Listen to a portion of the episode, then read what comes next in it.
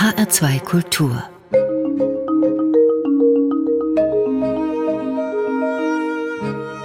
Doppelkopf Am Tisch heute mit der Meeresbiologin Dr. Julia Schnetzer. Gastgeberin ist Nicole Abraham. Julia Schnetzer, Jahrgang 85, erforscht seit Jahren die Mikro- und Makroorganismen des Meeres. Studierte in Köln in Kalifornien, am Smithsonian Tropical Institute in Panama und promovierte in mariner Meeresbiologie am Max-Planck-Institut in Bremen. Heute beschäftigt sie sich unter anderem mit der Meeresverschmutzung durch Plastik. Hallo, Frau Schnetzer. Hallo und schön, dass ich heute hier sein darf. Meeresbiologin. Frau Schnetzer, das ist ein Traumberuf für viele. Ich denke da an abgelegene Südseeinseln oder große Forschungsschiffe auf dem Ozean, Tauchgänge in die farbenfrohe Korallenriffe dieser Welt. Doch die eigentliche Arbeit sieht ganz anders aus, oder? Natürlich sind diese Aspekte schon auch dabei, an die Sie gerade dachten. Und das ist natürlich auch was, äh, an das ich oft gedacht habe bei diesem Beruf und das ich schon auch erleben durfte. Aber tatsächlich ist dann doch eher ähm, Laborarbeit und am Schreibtisch sitzen ähm, doch eher das meiste, was ich gemacht habe. Wird man da im Studium dann quasi geerdet?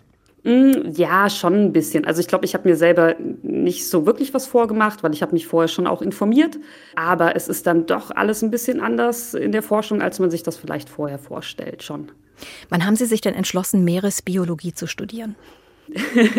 das weiß ich eigentlich noch ziemlich genau. Ja. Ähm, also ich, ich wollte schon, also es war schon immer klar, dass ich was mit Biologie machen will, also weil ich war schon immer Tier- und Naturbegeistert und auch Meeresbegeistert.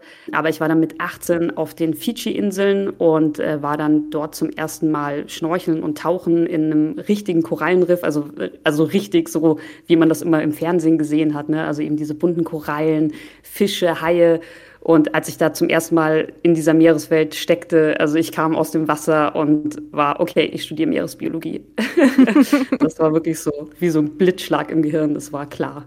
Kriegt man denn da keine Angst? Also wie ist das denn, wenn man, wenn man so das erste Mal schnorchelt oder so die ersten Tauchgänge macht? Also Schnorcheln habe ich schon von klein auf gemacht. Das heißt, da kann ich mich jetzt nicht wirklich dran erinnern. Also ich hatte da eigentlich nie Angst. Und das erste Mal tauchen, ja, da hatte ich eigentlich auch keine Zeit, um Angst zu haben, weil das einfach viel zu abgefahren und zu schön war. Da war keine Zeit, um Angst zu haben für mich. Was macht Tauchen so schön? Man taucht einfach ein in eine total andere Welt, die einfach so nicht existiert, weil man durch das Wasser hat man ganz andere physikalische Gegebenheiten. Das heißt, man schwebt, die Geräusche hören sich unter Wasser anders an, weil der Schall sich anders bewegt. Das Licht ist irgendwie anders. Durch die Taucherbrille sieht man Dinge auch näher, als sie eigentlich sind. Also die ganzen physikalischen Gegebenheiten, die wir an Land gewohnt sind, sind anders. Das macht das alles irgendwie ja ganz neuartig.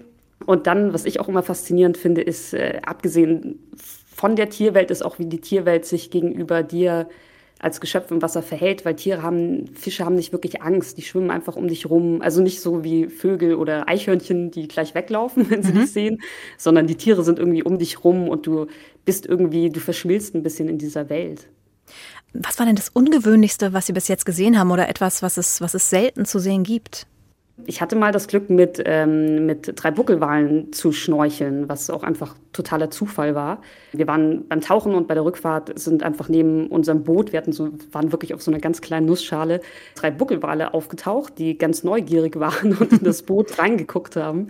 Und ich und mein Kumpel, wir haben sofort eine Taucherbrille genommen und sind ins Wasser gesprungen. Und dann sind wir eine Stunde lang mit diesen Walen geschwommen, die auch wirklich, also die sind immer gekommen, die haben geguckt und das war, glaube ich, eigentlich das krasseste Erlebnis für mich. Also so ein riesiger Wal neben einen, wenn der den Kopf aus dem Wasser steckt ja. und dann mit seinem Auge einen anguckt. Also das kann man nicht wirklich beschreiben. Also dieses Gefühl. Kurz nochmal zum besseren Verständnis. Wie groß mhm. sind die denn? Buckelwale können so mm, bis 15 Meter groß werden. Also ich glaube, die, also ich kann jetzt nur so schätzen, also ich glaube, so 12 Meter waren die schon auf jeden Fall.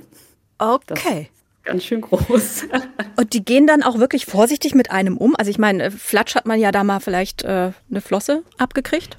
Ja, also ich kann jetzt natürlich nur von meinem Erlebnis sprechen. Also ich hatte definitiv das Gefühl, dass die sehr neugierig waren, aber mhm. auch sehr behutsam und denen sehr wohl bewusst war, dass sie einen kaputt machen könnten, mhm, mhm. wenn sie nicht aufpassen. Also ich hatte in der Situation keinerlei Angst. Danach habe ich mir gedacht, so, uh, ja, war vielleicht doch nicht jo. ganz so ungefährlich. Aber in dem Moment war mir das egal. Wir haben natürlich schon auch versucht, ein bisschen Abstand zu halten, soweit das geht. Aber Wale greifen eigentlich keine Menschen an. Und es gibt manchmal, äh, oder es gibt auch Videos davon im Internet, wie doch Wale mal gegen irgendwie ein Kajak kommen oder so. Aber ich würde sagen, das ist in der Regel immer ein Versehen. Also eigentlich sind der Wale ziemlich behutsam und passen eigentlich auf. Kann man da auch anfassen? Also ich habe das nicht gemacht aus Respekt vor den Tieren, weil wilde Tiere anfassen ist halt immer so eine Sache. Deswegen versuche ich das eigentlich nicht zu machen. Also wir haben sie auch nicht angefasst. Diese Frage jetzt mag ein bisschen ungewöhnlich klingen. Also ich bin mhm. ja schon gestolpert über diesen Werdegang. Ein Studium in Köln, okay. Dann ging es nach Kalifornien, dann nach Panama. Frau Schnetzer, ist das normal?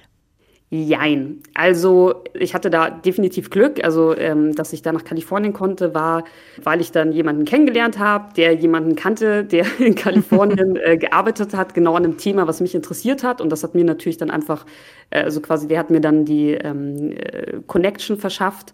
Und dadurch war das möglich. Aber im Endeffekt habe ich eigentlich einfach nur gefragt. Und dann ging das. Also wenn man sich bemüht, dann, dann kann man das machen. Aber man muss natürlich auch sagen, dass man äh, da natürlich auch privilegiert genug sein muss, dass man die finanziellen Möglichkeiten hat, das zu machen. Mhm. Da hatte ich halt einfach das Glück, so, ne, dass ich, dass ich das machen konnte. Mhm. Es gibt natürlich auch die Möglichkeiten, Stipendien für solche ähm, Auslandssemester zu kriegen. Es hat so mehrere Aspekte. Ne? Also zum einen muss man eben die finanziellen Möglichkeiten haben und man muss sich vielleicht auch einfach ein bisschen bemühen. Aber ich glaube, wenn man das tut, dann, dann ist das für die meisten Leute möglich. Hm. Jetzt haben Sie sich ja mit Meeresbiologie ein Feld ausgesucht, bei dem es noch so viel zu entdecken gibt. Das heißt ja auch immer, wir kennen nur rund fünf Prozent des Meeres. Es ist immer schwer zu sagen, wie viel man weiß, wenn man eigentlich nicht weiß. genau, wie viel es äh, eigentlich wirklich ist. Ja. ja, genau.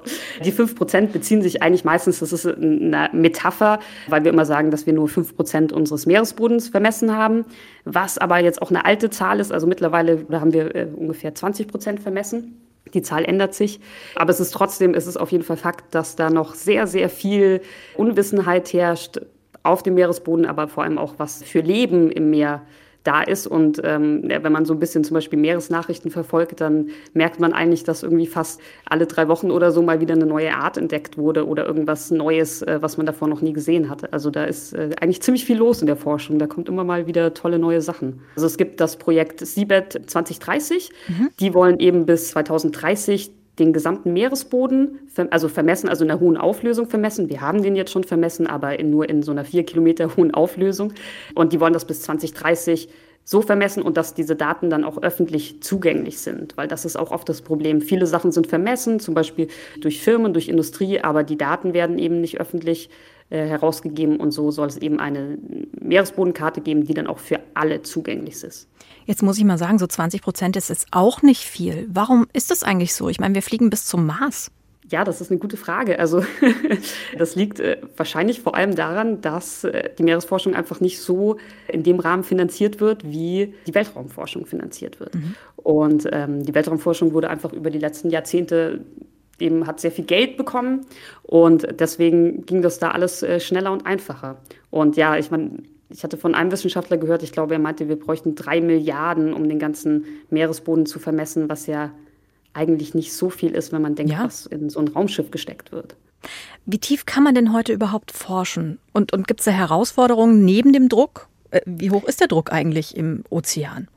Ja, also der Druck ist so, der steigt pro 10 Meter um ein Bar. Und der tiefste Punkt des Meeres im Marianengraben, das Challenger Deep, ist ungefähr bei 11.000 Kilometern. Das heißt, wir haben da einen Druck von 1.100 Bar und das ist ungefähr eine Tonne pro Quadratzentimeter. Also das kann man sich dann so vorstellen, wie als ob hm, zwei Elefanten auf einem kleinen Finger stehen. Ui. Aber das eben dann auf den ganzen Körper verteilt, ne? Also ziemlich viele Elefanten. ja. Also da ist man ganz schön platt. Definitiv. Ja, und wie weit ist man äh, heute? Also wie tief kann man gehen? Man kommt bis in den Marianengraben. Das haben aber noch nicht so viele Leute geschafft. Ja. Also es sind mittlerweile ähm, mehr als zwölf, also ein bisschen mehr als auf dem Mond waren seit letztem Jahr.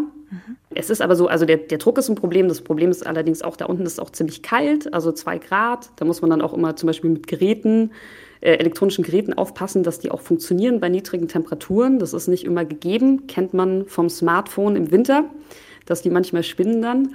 Aber der Druck ist schon das Hauptproblem, aber man kann mittlerweile, hat sich die Technik einfach sehr weiterentwickelt und wir haben zum Beispiel auch Drohnen für unter Wasser. Also man hat jetzt so kleine Roboter, die man auch mal darunter schicken kann Und ähm, das hat halt den Vorteil, dass man nicht Menschen reinsetzen muss und damit äh, gefährdet man keine Menschenleben, mhm. falls doch mal was schief geht. Da gibt es mittlerweile ganz verschiedene Systeme oder man schickt eben einfach nur Kameras runter und so. Da hat sich halt viel getan und deswegen können wir jetzt auch ähm, echt coole Tiefseeaufnahmen in 4K an unseren Fernsehern bewundern, was schon ziemlich abgefahren ist. Aber da unten ist es ganz schön dunkel. Ja, man sollte nicht mitnehmen, sonst sieht man nichts. Ja, genau, dort unten ist es dunkel. Aber auch wenn man die Lampe ausmacht, äh, kann man tolle Sachen sehen, weil dort unten gibt es äh, Biolumineszenz. Das heißt, die Tiere dort unten produzieren selber Licht. Und das wird genutzt, um sich zu verständigen oder zu jagen oder auch vielleicht von sich abzulenken. Es ist verschiedene Gründe, warum das Licht benutzt wird von Tieren. Da kommen wir gleich nochmal drauf zu sprechen. Warum ist es denn so wichtig, dass wir so viel über das Meer erfahren und über den Ozean?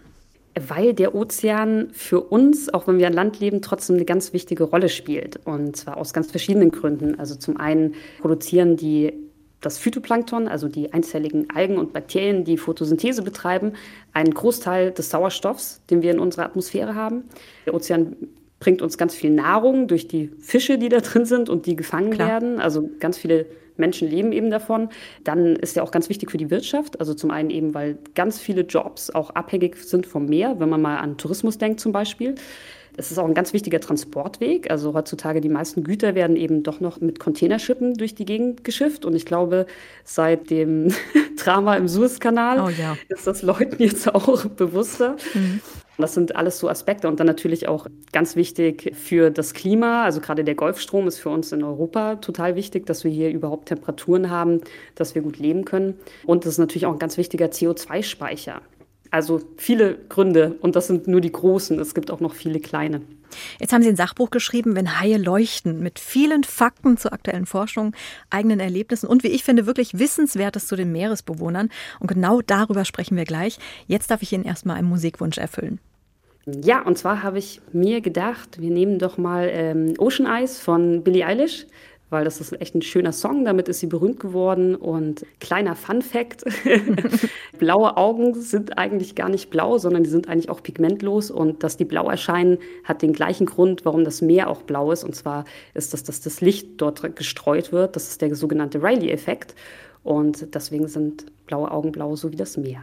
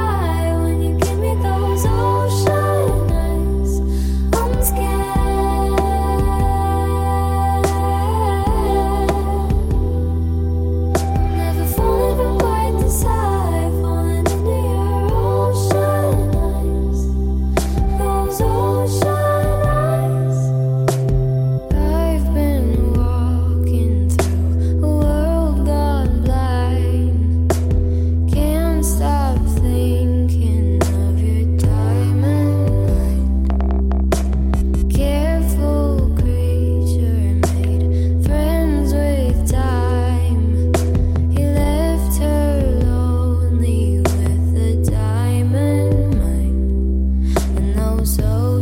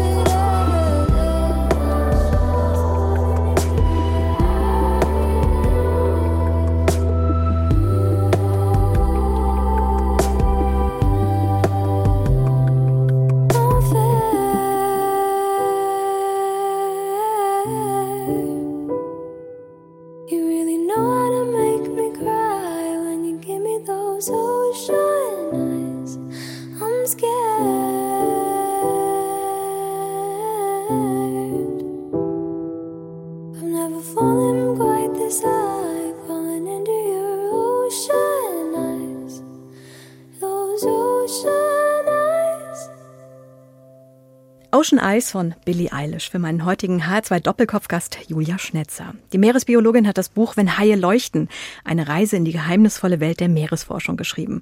Frau Schnetzer, können Haie leuchten? Ja. Nein. Sie können das. Wieso?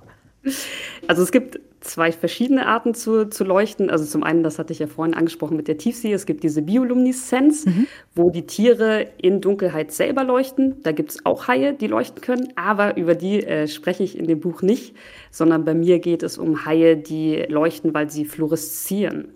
Und fluoreszieren ist nicht ein, ein aktives Selberleuchten, sondern das ist eine Umwandlung von Lichtwellen quasi zu einer anderen Lichtwelle und dadurch äh, haben wir diesen Fluoreszenz-Leuchteffekt und das kennt auch jeder zum Beispiel aus der Zeit, wo man noch in Clubs gehen konnte, wenn Schwarzlicht an ist und dann zum Beispiel die Zähne ganz weiß leuchten oder Klamotten neonfarben leuchten, das ist Fluoreszenz. Und es gibt eben Haie, die so in abgefahrenem Grün fluoreszieren, wenn man sie mit UV-Licht anleuchtet. Und warum tun Sie das? Also ich könnte mir da verschiedene Erklärungen zurechtlegen, so als Laie, so als Lichtquelle, darüber haben Sie schon gesprochen, aber vielleicht auch als Köder. Ne, da gibt es doch diese Tiefsee-Anglerfische, diese ganz gruseligen Dinger, die mit der leuchtenden Kugel vorm Gesicht. Ja, genau. Das ist aber wieder die Biolumineszenz. Also die, die leuchten wieder selber, ohne dass Licht da ist. Bei den Haien ist es so, die sind in Bereichen unterwegs, wo eben noch ein bisschen Sonnenlicht durch das Wasser runterdringt. Das heißt, deswegen, die leuchten nur mit Sonnenlicht? Genau, die leuchten, sie brauchen eine externe Lichtquelle, um okay. zu leuchten. Das heißt, wenn wir das sehen wollen, dann gehen wir im Dunkeln tauchen und strahlen da mit einer UV-Lampe drauf. Dann können wir das auch sehen. Aber sonst können wir das nicht sehen, weil unser Auge nicht dafür gemacht ist. Warum machen die das? Das ist eine Frage, die die Forschung sich immer noch stellt. Eine Vermutung ist wahrscheinlich, dass sie damit ähm, sich ihren Artgenossen gegenüber zu erkennen zeigen, weil man gesehen hat, dass gerade ihre Muster besonders fluoreszieren und sie so besser zu erkennen sind im dunklen Wasser, weil eigentlich sind die so braun-grau und man sieht die eigentlich gar nicht, wenn es trübe ist. Aber es gibt auch andere Tiere, die fluoreszieren im Wasser und die benutzen das zum Beispiel eben als Köder oder als Tarnung. Also es sind ganz verschiedene Gründe, warum Tiere im Wasser im Meer fluoreszieren. Was ist so faszinierend an Haien? Also mit Haien ist ja ehrlich gesagt nicht so zu spaßen, ne? Das sind ja die mit den spitzen Zähnen. ja, die meisten haben zumindest ziemlich spitze Zähne. Mhm. Ich finde sie unglaublich schöne Tiere und ich finde sie auch niedlich. Also gerade Katzenhaie finde ich auch wirklich niedlich. Sind die gefährlich? Das kommt ganz auf die Haiart an. Die wenigsten Haiarten sind gefährlich für Menschen und das sind dann nur die ganz großen. Es gibt aber noch viele, viele andere Haiarten und die sind in der Regel nicht gefährlich. Der Klassiker ist natürlich der weiße Hai, den wir alle kennen. Klar. Vor allem aus dem Film Der weiße Hai, genau. Und die Haie sind allerdings, wenn man das auf die ganze Welt betrachtet, haben wir eine Rate von 5 bis 15 Todesfällen pro Jahr, was unglaublich wenig ist. Also im Vergleich, das gefährlichste Tier auf der Welt äh, wird immer gesagt, ist das Moskito, weil die eben Malaria übertragen oder andere Krankheiten. Also die Wahrscheinlichkeit, von einem Hai gebissen zu werden, wenn man schwimmen geht, ist äh, wirklich unglaublich gering. Ich glaube, ich glaube, man könnte eher Lotto spielen, als dass das passiert. Warum muss ich mich dann in einen Käfig begeben? Und was hat das mit dem Blut auf sich? naja, also im Käfig, da geht man ja gezielt zu meistens gefährlichen Haien. Mhm. Es, es gibt Leute, die auch mit weißen Haien schwimmen ohne Käfig. Das sind aber meistens auch ausgebildete Leute, die wissen, wie sie die Tiere lesen können und auch wissen, wie sie reagieren müssen, wenn, wenn der Hai irgendwie doch aggressiv ist. Mhm. Das kann man dann natürlich nicht zu touristischen Zwecken nehmen. Das heißt, dieses Hai-Käfigtauchen ist in der Regel, hat touristische Zwecke. Die Haie werden angelockt vorher mit, nicht mit Blut, sondern mit, äh, ich nenne es mal Fischmatsche. Okay. das dauert aber auch, also das wird ins Wasser geschüttet, das dauert auch eine Zeit, bis die Haie kommen. Also die sind nicht innerhalb von fünf Sekunden da und die Haie sind natürlich auch ein bisschen konditioniert. Das heißt, die wissen, diese Boote kommen da und die schwimmen dahin. Es ist ein kontroverses Thema, ob das eine gute oder eine schlechte Sache ist. Aber man kann es schon auch ein bisschen als eine gute Sache sehen, weil das eben die Tourismusbranche in manchen Ländern denen einfach hilft und so die Haie für die Menschen wertvoll sind. Und wenn die Haie wertvoll sind, werden sie nicht gejagt und nicht getötet. Deswegen muss man das immer so ein bisschen ähm, von beiden Seiten betrachten. Und deswegen hat das auch einen Vorteil für die Haie, wenn man eben diesen Tourismus macht. Ein Fakt hätte ich gerne noch. Wie schnell schwimmen Haie? Das kommt auch auf die Art an. Also der Makohai ist der schnellste und der kommt auf 65 km/h die Stunde. Und wie erforscht man dann so schnelle Tiere? Sie können sich ja nicht mit 65 km/h dranhängen. nee, das wird schwierig. also viele Haiarten, wie zum Beispiel der weiße Hai oder der Makohai, die wandern sehr große Strecken.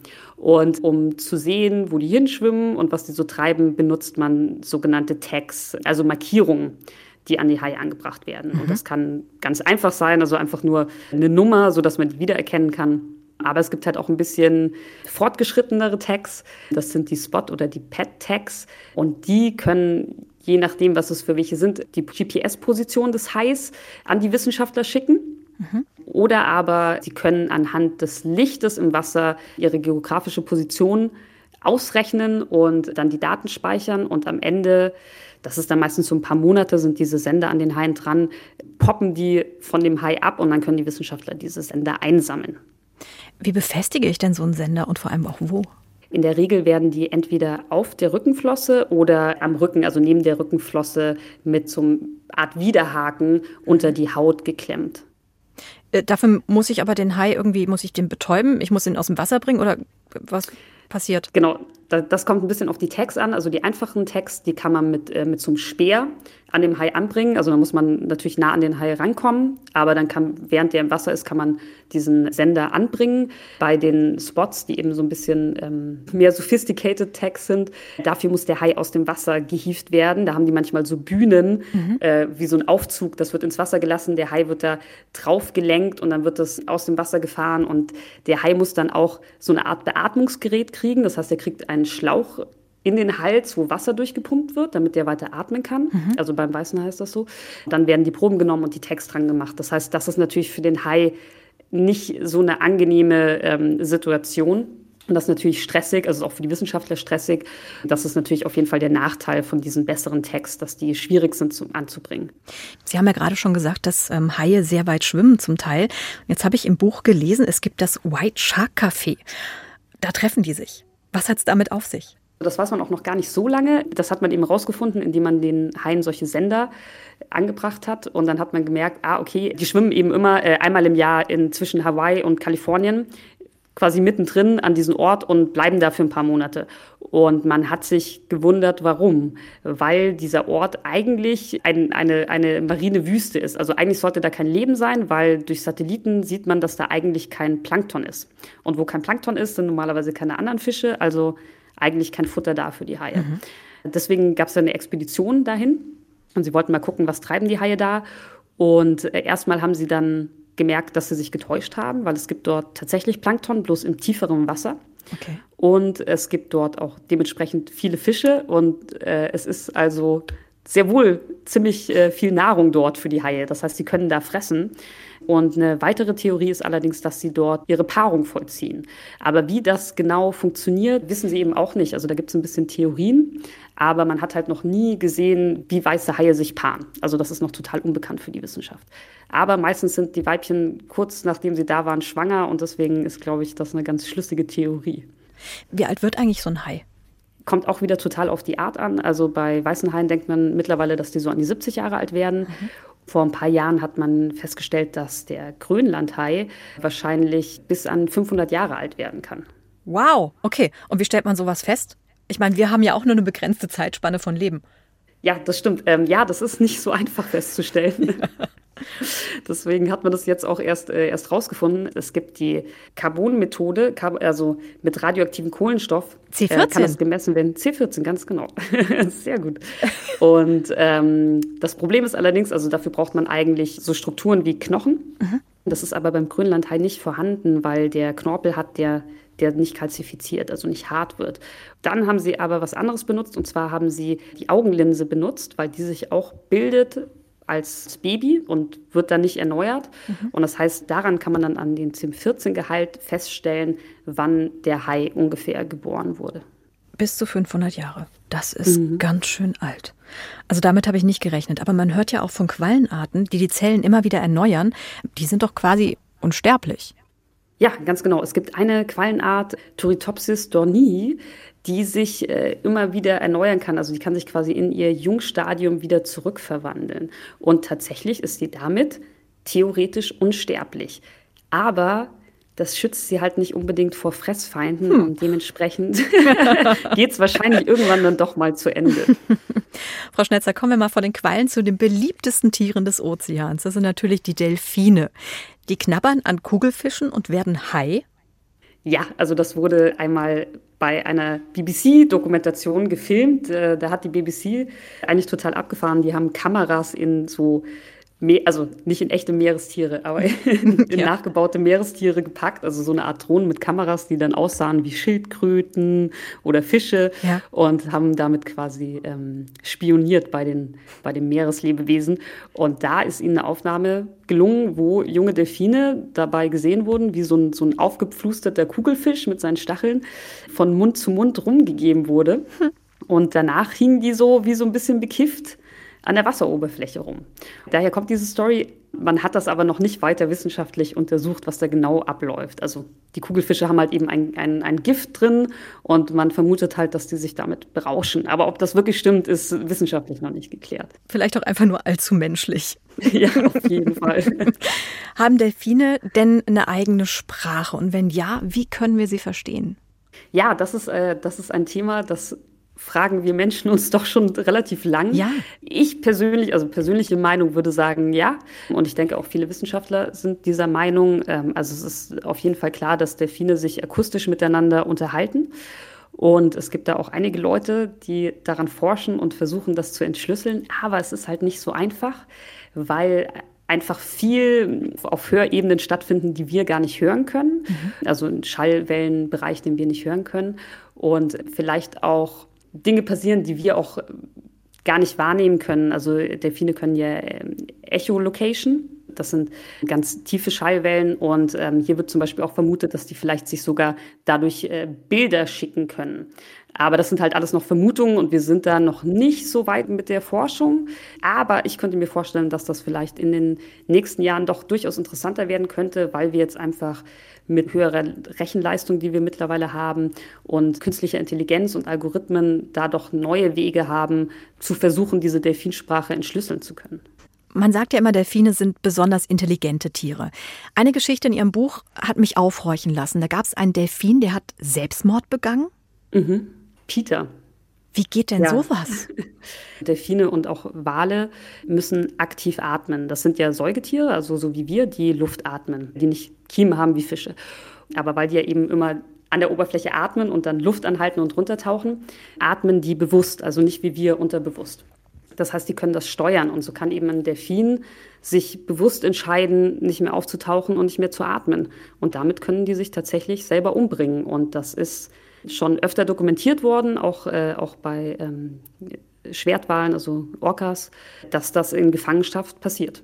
Das Problem allerdings mit der Forschung und gerade mit diesen Tieren ist, dass Forschung eben dann oft darauf basiert, dass die Tiere in Gefangenschaft gehalten werden, trainiert werden für Versuche. Und das ist natürlich ethisch fraglich, gerade bei solchen Tieren, die wir als so intelligent einschätzen und wo wir auch merken, dass die Gefangenschaft für die schwierig ist das heißt, man muss Methoden finden, mit denen in der Wildnis zu arbeiten. Und das ist natürlich nochmal eine ganz große Herausforderung und macht das Ganze natürlich auch viel schwieriger und aufwendiger. Ihr Buch hat mich auf eine weitere Besonderheit aufmerksam gemacht. Unser Planet besteht zu 70 Prozent aus Wasser und die artenreichste Tierart, also unsere artenreichste Tierart, die Insekten, die gibt es dort gar nicht, bis auf ein paar wenige Ausnahmen. Und äh, die haben sich perfekt angepasst. Ja, das fand ich auch ein total faszinierendes Thema. Es gibt tatsächlich nur unglaublich wenige Insekten, die im oder auf dem Meer leben. Also mhm. ich fand auch total faszinierend, es gibt die Meerwasserläufer. Die kann man sich so vorstellen wie diese Wasserläufer, die wir auf unseren Teichen auch haben, die da über das Wasser rennen. Und die leben wirklich auf dem offenen Ozean und rennen da drauf rum. Das fand ich auch absolut abgefahren. Und ja. die sind natürlich dementsprechend auch nicht so oft zu sehen. Ja, und, und äh, aufs Nötigste reduziert, habe ich gelesen. Genau, genau. Da gibt es nicht so viel Nahrung da draußen auf dem offenen Ozean. Das heißt, man muss sparen mit seinen Körperanhängseln. Und ähm, ja, zum Beispiel haben sie keine Flügel. Wahrscheinlich auch, weil der Wind ähm, für sie sonst ein Problem darstellen würde. Wenn du natürlich auf einem sehr hm. windreichen Gebiet lebst und da sind Flügel, dann äh, könntest du vielleicht auch mal weggetragen werden, wenn du das nicht möchtest. Ja, aber was fressen die denn da? Mm, die fressen äh, Plankton, also kleine Fischlarven, kleine Algen, die können sie sich aus dem Wasser fischen. Die haben kleine Zangen und dann können sie die von der Oberfläche sich aus dem Wasser fischen. Und die Fische wiederum fressen dann diese Wasserläufer. Die Fische fressen dann wieder diese Wasserläufer, ja. Kommen wir zum ewigen Kreislauf des Lebens. Alles hat seinen Sinn.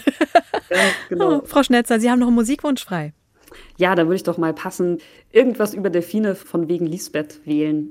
Auch wenn es nicht wirklich um Delfine geht, aber ich glaube, es geht so um den Struggle, dass wir irgendwie alle versuchen, eigentlich Dinge richtig zu machen und das klappt halt oft nicht so. Von wegen Lisbeth, irgendwas über Delfine für meinen HR2 Doppelkopfgast Julia Schnetzer.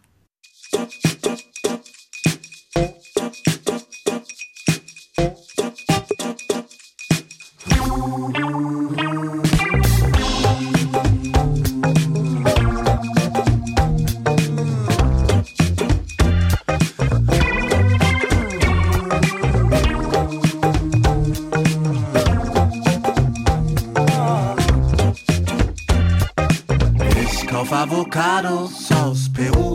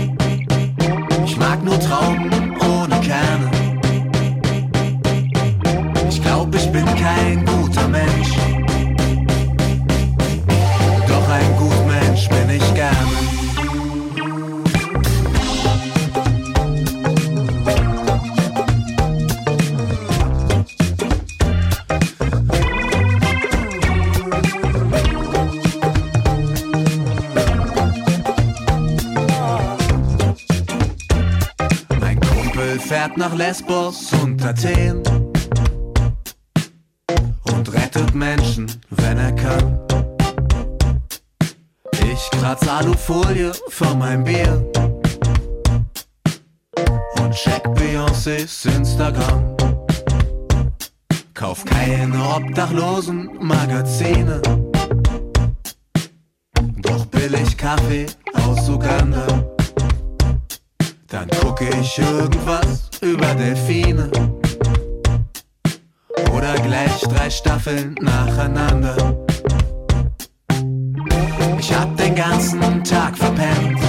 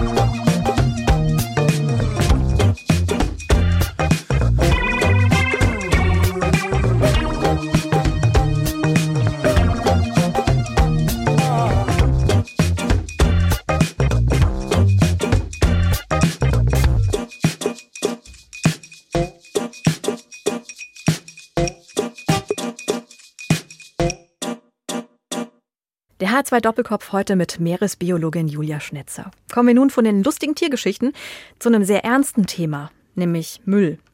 Frau Schnetzer, man hört und liest ja immer wieder, dass Tiere Plastik fressen, daran verenden oder sich an Plastikteilen verletzen. Das Ergebnis ist dann oft dasselbe. Haben Sie mal eine Idee für uns, wie viel Plastik in den Ozean schwimmt? Es wird gesagt, dass wir allein an der Oberfläche des Meeres 5 Billionen Plastikteile haben, die ungefähr 260.000 Tonnen wiegen. Das bekannteste Beispiel ist dann natürlich dieser pazifische Strudel. Der ist äh, mittlerweile so vier, viereinhalb Mal so groß wie Deutschland. Also das ist schon echt eine ganz schöne Sache. Und es wird geschätzt, dass im Schnitt 8 Millionen Tonnen pro Jahr an Plastikmüll im Meer landen. Und auf Henderson Island. Auch auf Henderson Island, ja. Das ist eine Insel äh, mitten im Pazifik, total abgeschieden. Da lebt niemand und trotzdem hat sich da über die Zeit eine Unzahl an Tonnen von Müll gesammelt. Und zwar, weil der eben über diese Meeresstrudel dahin transportiert wurde. Das ist unglaublich. Und welche Dinge sind das so hauptsächlich? Plastikflaschen nehme ich an? Ja, Plastikflaschen sind, gehören da auch dazu. Das kommt immer so ein bisschen drauf an, wo man jetzt im Meer ist, was mhm. es für Dinge sind. Also gerade in den Strudeln ist es oft auch Fischereimaterial. Also Fischereimaterial ist in der Regel aus Plastik, weil Metall halt mit dem Meerwasser ganz schnell korrigiert. Und dann hast du aber oft an Stränden vor allem eben auch genauso Flaschen, Plastikverpackungen. So ein bisschen dieses Einwegplastik, was man aus dem Alltag kennt, ist vor allem an Stränden mhm. sehr, sehr weit verbreitet. Aber man hat jetzt auch Plastik entdeckt, das nicht unbedingt an der Oberfläche schwimmt, habe ich gelesen. Ja, genau. Also es war immer eine Frage, also die Berechnung, wie viel Plastik im Meer landen, haben nicht, nicht zusammengepasst mit dem, was man im Meer gezählt hat, weil man sich da hauptsächlich auf die Oberfläche und auf die Strände fokussiert hat. Ja. Und das war eben dann immer nur so ein Prozent von dem, was eigentlich da drin sein sollte. Und mittlerweile hat man gefunden, dass wahrscheinlich das meiste Plastik eben am Meeresgrund liegt, weil nicht, wie viele Leute immer denken, nicht alles Plastik schwimmt und über die Zeit sinkt eigentlich alles ab. Und quasi überall dazwischen, also in der Wassersäule, also von der Oberfläche bis zum Meeresgrund, ist eben auch ganz, ganz viel Mikroplastik. Und eben da sind wohl wahrscheinlich die anderen 99 Prozent am Meeresboden und in der Wassersäule. Ein Forscher im Marianengraben wurde von einer Plastiktüte überrascht. Ja, genau, das ist ein, ein wunderschönes Beispiel, um zu zeigen, dass eben unser Plastikmüll mittlerweile überall ist. Das bezieht sich auch nicht nur auf die Meere, sondern das ist auch auf Mount Everest wurde Plastik, Mikroplastik gefunden. Eigentlich jeder unberührte Ort in der Arktis, in der Antarktis, ähm, eigentlich mittlerweile an jedem auch unberührten Ort wurde mittlerweile Mikroplastik oder Plastikmüll gefunden. Also da ist ganz klar, wir müssen was tun. Und zwar jetzt. Wie weit ist denn die Politik ja. im Moment? Was passiert? Also die Plastikverschmutzung war in den letzten Jahren ein sehr großes Thema, also medial, aber auch in der Politik. Da ist dann eben auch zum Beispiel die EU-Verordnung gegen Einwegplastik entstanden. Oder es gibt jetzt auch die EU-Mission Starfish 2030. Da hat sich die EU zum Ziel gesetzt, dass in der EU bis 2030 kein Plastikmüll mehr produziert wird. Mal gucken, ob das klappt. Das kann ich mir bis jetzt nicht so vorstellen, aber ich, äh, ich hoffe, dass sie das hinkriegen. Das sind natürlich Wege, so ähm, in die richtige Richtung. Aber natürlich ist jetzt doch durch Corona einfach da viel überschattet. Und gerade auch Corona bringt neuen Müll. Wir haben jetzt natürlich die, diese Masken, ähm, Einwegmasken, wir haben diese Einweghandschuhe. Ja. Ja. Die sieht, glaube ich, jeder jetzt auch schon auf der Straße rumliegen. Und die sind jetzt halt auch im Meer. Also da gibt es jetzt auch viele Studien, dass dieser Müll jetzt auch überall im Meer ist. Also das heißt, ich glaube, die, die Mülllage hat sich im letzten Jahr doch äh, wieder verschlechtert, was die Umwelt anbelangt. Meere retten würde heißen, den größten Kohlenstoffdioxidspeicher und Sauerstofflieferanten des Planeten zu retten. Unser Wetter und unser Klima, Jobs, Nahrung und unzählige Tierarten. Viele davon sind ja noch nicht mal entdeckt. Ja, da ist eigentlich noch einiges vor uns. Also ähm, das ist eigentlich jetzt immer, vor allem gerade bei Tiefsee, Expeditionen werden immer wieder noch neue Arten entdeckt. Also zum Beispiel letztes Jahr war eine große Expedition und da haben sich allein schon 30 neue Arten entdeckt. Also da ist noch einiges zu holen und da geht es auch nicht nur um den Entdeckergeist, sondern da sind eben auch Dinge, die für uns äh, Menschen auch wichtig sein können. Also zum Beispiel die blaue Medizin wird es auch oft genannt, um neue Medikamente zu entwickeln. Also gerade in der Tiefsee gibt es viele Schwämme Und Schwämme sind für die Medizin sehr interessant, weil die ein sehr gutes Immunsystem gegen Viren und Bakterien haben. Und das heißt, da könnten halt potenziell Stoffe drin sein, die eben gerade bei antibiotikaresistenten Bakterien oder sowas von Bedeutung sein könnten. Aber natürlich auch irgendwelche Enzyme, die für die Wirtschaft wichtig sein könnten. Also gutes Beispiel ist der PCR-Test, der jetzt, glaube ich, auch jedem ein Begriff ist seit Corona. Mit dem PCR-Test wird nicht nur Coronaviren nachgewiesen, das ist ein ganz, äh, quasi das, das, das äh, Arbeitsgerät in der Biotechnologie und der Biologie. Also ohne PCR geht eigentlich nicht viel. Und dass die so gut funktioniert, wie sie jetzt funktioniert, haben wir auch ähm, einem Bakterium aus einem Tiefseevulkan zu verdanken, weil da so ein Enzym isoliert wurde. Das heißt, in der Tiefsee sind halt auch Schätze, die unser Leben an Land verbessern könnten. Haben Sie eigentlich auch schon mal eine neue Art entdeckt und ihr einen Namen gegeben? äh, nee, ich war in dem Bereich nie tätig und ich habe leider noch nie eine neue Art entdeckt. Nee. Ist das vielleicht mal was? Das ist tatsächlich gar nicht so einfach. Also man, vielleicht das Entdecken ist vielleicht einfach, aber so eine neue Art, man, man sieht die nicht und sagt, ah, und dich nenne ich jetzt so, sondern man muss die beschreiben. Also es ist auch ein wissenschaftlicher, komplexer Vorgang und es kann auch dauern. Also es ist, das ist schon auch eine schwierige Arbeit. Also gerade auch, ich komme ja aus der Mikrobiologie, also Bakterien zu beschreiben, dafür musst du die erstmal in einem Medium wachsen lassen können und so. Das ist äh, nicht so einfach. Also das hört sich manchmal, stellt man sich das im Kopf ein bisschen einfacher vor, als es eigentlich ist. Bakterien, ähm, gibt es davon viele im Meer? Ähm, ja, ja, ziemlich viele. Also ähm, man sagt so, auf einen Tropfen Meerwasser kommen eine Million Bakterien. Also ja, und eins der oder das häufigste Lebewesen auf unserer Erde ist ein Bakterium, das nennt sich SAR-11 als Spitzname, sage ich mal. Und das äh, hat eine Zellanzahl von ich glaube 2,8 mal 10 hoch 28. Also das ist eine 10 mit 28 Nullen und das sind äh, mehr Zellen, als es Sterne in der Milchstraße gibt. Und es ist so klein. Das ist ganz klein, das ist sehr, sehr, sehr klein. Deswegen ist es wahrscheinlich auch so erfolgreich, weil es so klein ist und deswegen mit wenig Nahrung auskommt. Eingangs haben wir über die eigentliche Arbeit als Meeresbiologin gesprochen, Frau Schnitzer. Mhm. Ich glaube aber schon, dass es abenteuerlich werden kann. Und jetzt können Sie mal aus dem Nähkästchen plaudern. ja, kann es definitiv. Also wenn, ah. wenn man mal ins Feld darf. kann es auf jeden Fall. Also es ist eine sehr anstrengende Arbeit, weil oft muss man viel arbeiten in sehr kurzer Zeit. Man ist eben dann doch meistens im Meer und das Meer ist halt unberechenbar und man darf es auch einfach nie unterschätzen. Das ist, glaube ich, der größte Fehler, den man machen kann. Vor Tieren habe ich jetzt nicht so Angst, sondern eher vor, vor Strömungen und vor unerwarteten Wetterumschwungen. Das ist immer so ein bisschen die Gefahr, die man im Meer hat. Aber ähm, sonst so der Alltag ist vor allem äh, Seegelstachel aus Füßen ziehen oder aus. Händen ist eine typische Sache. Ja. Bei mit Haien arbeiten, da muss man auf jeden Fall auf die Schwanzflossen aufpassen, weil wenn die einem im Gesicht landen, das ist auch nicht das, was man haben möchte. Dann sieht man gerne das Sternchen, kann ich, kann ich mir vorstellen. ja, das, das zieht ganz schön. Mhm. Also wenn man so Haie festhält, die Haihaut ähm, macht Abschürfungen, die echt äh, brennen. Also es ist auch ziemlich unangenehm, deswegen Haie kuscheln ist nicht, ist nicht so die beste Idee. Ähm, aber ähm, es fühlt sich Fisch nicht an und für sich immer irgendwie weich an?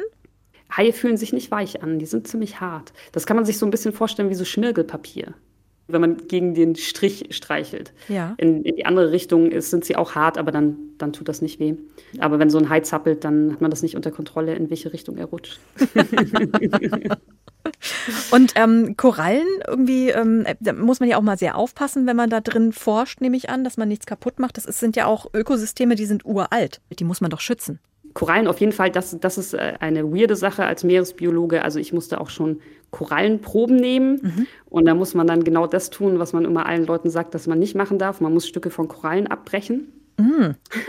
Also natürlich immer ganz, ganz kleine, aber das tut jedes Mal ein bisschen in der Seele weh, wenn man das macht.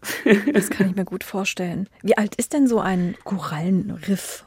Mm, das kommt ganz drauf an. Also es kommt auch immer auf die Korallen an. Es gibt Korallen, die wachsen relativ schnell, die wachsen ein paar Zentimeter pro Jahr und es gibt Korallenarten, die wachsen vielleicht ein Zentimeter pro Jahr. Also es kommt auf die Art an, aber so Korallenriffe können tausende von Jahren alt sein. Frau Schnetzer, welches Projekt steht denn als nächstes an? Also ich bin jetzt gerade beschäftigt, auch Corona-bedingt, zum einen mit einem Biologie-Podcast, also es ist ein Audible Original Podcast, mit einem anderen Biologenkollegen. Und da geht es aber nicht nur um Meeresthemen, sondern da gehen wir in die breite Welt der Biologie und da sind wir auch an Land unterwegs. Und äh, das wird, glaube ich, auch total spannend. Und sonst bin ich auch noch mit zwei anderen Kollegen auf Twitch unterwegs mit unserem Projekt Plötzlich Wissen. Mhm. Das ist ein Wissenschaftskommunikationsprojekt, das wir 2017, glaube ich, gestartet haben. Und eigentlich waren wir da immer in Kneipen unterwegs und äh, in Parks und so und haben einfach spontane Wissenschaftskommunikation gemacht und einfach Leute angesprochen und mit denen über Meere und Ozeane geredet und Wissenschaft und Experimente gemacht und Fragen gesammelt und einfach auch Spaß gehabt mit den Leuten. Das können wir jetzt halt leider natürlich nicht mehr machen und deswegen sind wir jetzt auch unter die Streamer gegangen und sind bei Twitch TV so zweimal die Woche und äh, spielen da Meeresspiele und erzählen dann ja interessante Fakten zu Meeresbewohnern, zu Wissenschaft, machen da auch Experimente, gibt immer die Meeresnews der Woche, also immer ein bisschen aus der aktuellen Forschung, was da los ist. Und da kann man auch einfach mal vorbeigucken und sich das angucken. Frau Schnetzer, bevor die Sendung zu Ende geht, darf ich Ihnen noch einen Musikwunsch erfüllen. Was darf es denn sein? Ja, und zwar ähm, wünsche ich mir Sail von Owl Nation. Und zwar, weil ich glaube, der schönste Ort wenn es nicht unter Wasser ist, ist er doch auf dem Wasser auf dem Boot. Julia Schnetzer, vielen Dank, dass Sie unser Gast im H2 Doppelkopf waren. Ja, danke, dass ich da sein durfte.